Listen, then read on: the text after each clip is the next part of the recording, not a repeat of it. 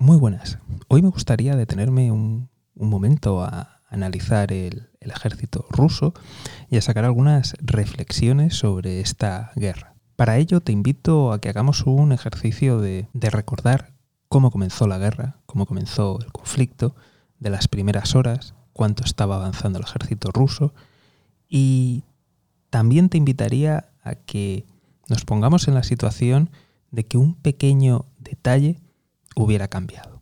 Pero antes déjame que me presente. Buenas, me llamo José García, soy economista. Tenéis por ahí la web del podcast con todos los capítulos por si queréis hablar, conectar, comentar algo. Y también tenéis por ahí el, el link a mi web personal por si necesitáis alguna asesoría en vuestro negocio. Ahora vamos con el capítulo de hoy. Verás, cabe recordar que durante las primeras horas parecía que el ejército ruso estaba por todas partes, estaba avanzando muchos kilómetros de hecho, en las primeras horas ya hubo algún tanque, algún blindado ruso despistado que se había adelantado y que estaba ya paseándose por las afueras de, Kiev, de la capital de Ucrania. Y no sé si recordaréis un, rumor que hubo, y es que se decía que el presidente Zelensky, presidente ucraniano, había huido. Durante semanas se especuló de que en caso de invasión, presidente Zelensky iba a huir. De hecho, los propios ucranianos lo creían, muchos se reían, ya que venía de, del mundo del humor, era un actor y bueno, había cierta parodia con, con él y con su supuesta valentía. También hubo gente que, aunque no se mofara, pensaba que lo más seguro es que Zelensky se moviera de Kiev a Lviv o Leópolis y que desde allí dirigiera pues las operaciones. Esta ciudad es la que está más al oeste del país, de las principales ciudades, y que está pegada a la frontera con Polonia. Hubo gente que incluso pensaba que, que huiría a Polonia y que desde allí organizaría la, la resistencia. En cualquier caso, no sé si recordáis también que, por ejemplo, el alcalde de Kiev había huido, muchos alcaldes habían huido, presidentes de Oblats, de las provincias de allí, habían huido también, y no sabemos en qué medida o en qué grado mandos militares es posible que hubieran hecho lo mismo o que de momento, mientras estaban los rusos de paseo, se hubieran puesto de lado. Bien, ante esa situación, si se hubiera confirmado que Zelensky había huido, incluso que había aceptado la oferta de Estados Unidos, que, le dijo que le podían sacar y extraer con seguridad, y si hubiera ido ya no solamente a Polonia, a Estados Unidos, ¿cuál habría sido el desarrollo de la guerra entonces? Te recuerdo que poco después salió Zelensky, no recuerdo ahora mismo si fue en el búnker o paseando, creo que, creo que fue paseando para confirmar que realmente era él, estaba y que era en directo, dándose una vuelta y lo subió a redes sociales. Automáticamente ahí, el alcalde de Kiev, que ahora lo vemos muy bravucón y diciendo todas esas cosas, regresó, que por cierto tardó unos días, o sea, ya se había ido lejos. Miembros del Parlamento también habían huido y volvieron. Alcaldes de otras localidades también volvieron y también tardaron días en llegar porque ya, ya, habían puesto pies en polvorosa. Hubo gente que se supo que, que ya había salido hacía tiempo y no sé si regresó porque hubo gente que incluso se llevó dinero. Dinero que no era suyo, claro. Y la duda es, ¿Podría ser que hubiera habido militares también que hubieran hecho lo mismo? Altos mandos, cargos intermedios, oficiales. Es decir, que una vez que se confirmó que Zelensky se había quedado y que dijo que se iba a quedar, que iba a estar allí y que no se pensaba mover, hubo mucha gente que tomó nota y se quedó. ¿Qué habría pasado si Zelensky de verdad se hubiera ido? ¿Cuál habría sido el comportamiento? Y evidentemente, de arriba abajo si no se llega a producir ese hecho, si no llegan a mantenerse firme los políticos, ¿qué habría pasado? Con esto lo que quiero decir es, la jugada evidentemente de Putin ha sido muy arriesgada, ha ido a dar el todo por el todo, pero yo creo que si hubiera huido Zelensky, o simplemente se hubiera movido, o hubiera actuado de otra forma, creo que hubo una desbandada general de políticos, no se ha dicho, no se ha sabido, o al menos yo no he encontrado nada de información, pero estoy convencido que de altos mandos pasó. Y hubo gente, evidentemente, en las líneas militares y de, de la Guardia Nacional, que evidentemente estoy seguro que si tú ves salir corriendo a tus jefes políticos o a tus líderes, dices, pues bueno, voy a salir yo ahí a jugármela.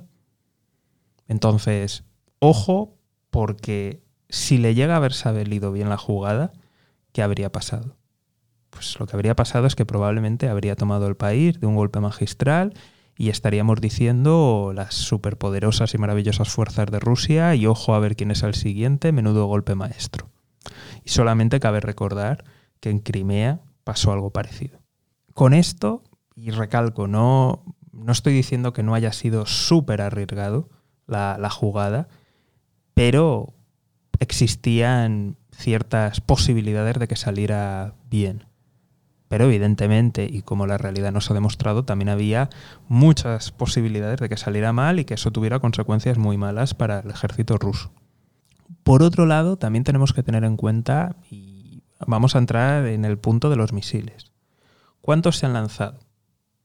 ¿Mil y pico? ¿Dos mil y poquitos? Vale.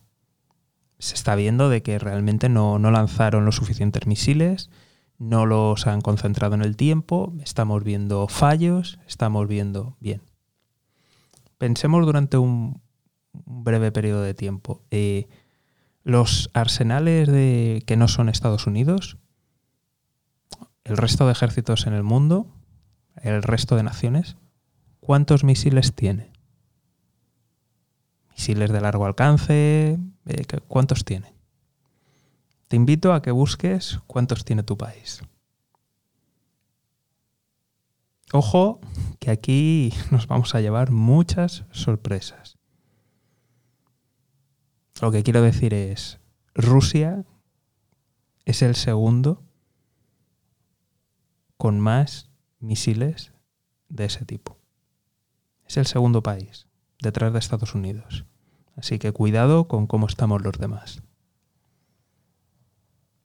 Y en la misma línea, ¿cuántos tanques tiene tu país? Lo digo porque, por ejemplo, ¿cuántos tanques tiene España, Italia, Francia, Alemania, Reino Unido? Si hubiera una guerra de esta intensidad, o sea, las guerras tradicionales de siempre, de alta intensidad, hay para un día, para dos, y suponiendo que todos los tanques y vehículos estuvieran operativos, que esa es otra. Se ha criticado mucho al ejército ruso por el tema de logística, que no saben, no entienden, y les hemos visto llevar trenes cargados de vehículos civiles. Bien. ¿Qué tal está la logística en los ejércitos descontando Estados Unidos?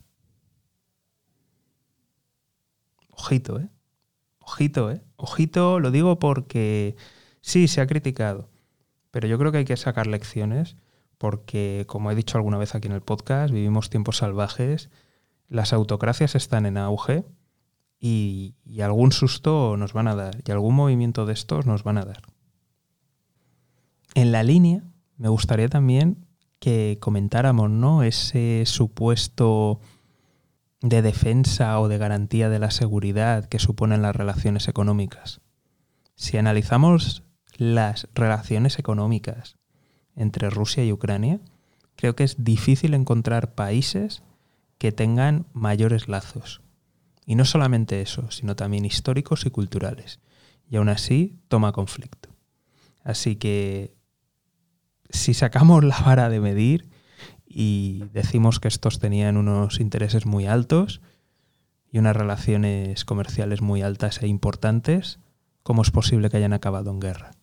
Así que a partir de ahí lo que creemos posible e imposible y que está defendido por las relaciones económicas, mucho cuidado porque relaciones económicas de esta envergadura pocos estados tienen, con lo cual yo creo que los conflictos que creemos inverosímiles se hacen cada día más plausibles. Por último, un detalle que no, es menor, que ahora conforme pasa el tiempo se está confirmando más, más abiertamente estamos viendo la importancia, pero que tuvo una vital importancia sobre todo al principio, y es la inteligencia. Y es que la labor no solamente de satélites, sino también de los F-35 que tienen una suite de guerra electrónica integrada y que evidentemente les permite escanear, rastrear e incluso interferir, estoy seguro que han jugado un papel fundamental e importante.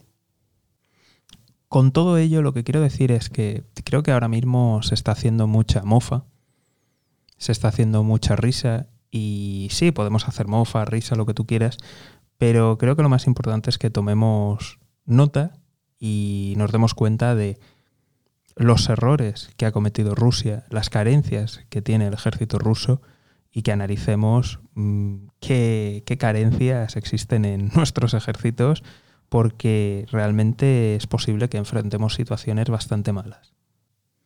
Y por último, reflexionar sobre la guerra en sí ya que mucho analista, mucho tertuliano decía que ahora las guerras son solamente económicas, cibernéticas y poco más.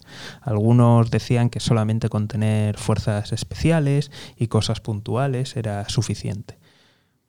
Hubo gente que cuando vimos la guerra del Nagorno-Karabaj, esa guerra entre Armenia y Azerbaiyán, y se vieron las cifras, que era una auténtica picadora de carne y de maquinaria, decía, bueno, esto ha sido una excepción, son dos estados relativamente pequeños, es difícil que veamos una guerra así. Vale. Ahora la estamos viendo entre Rusia y Ucrania, que son estados ya de, de tamaño y de envergadura, y vemos que es igual.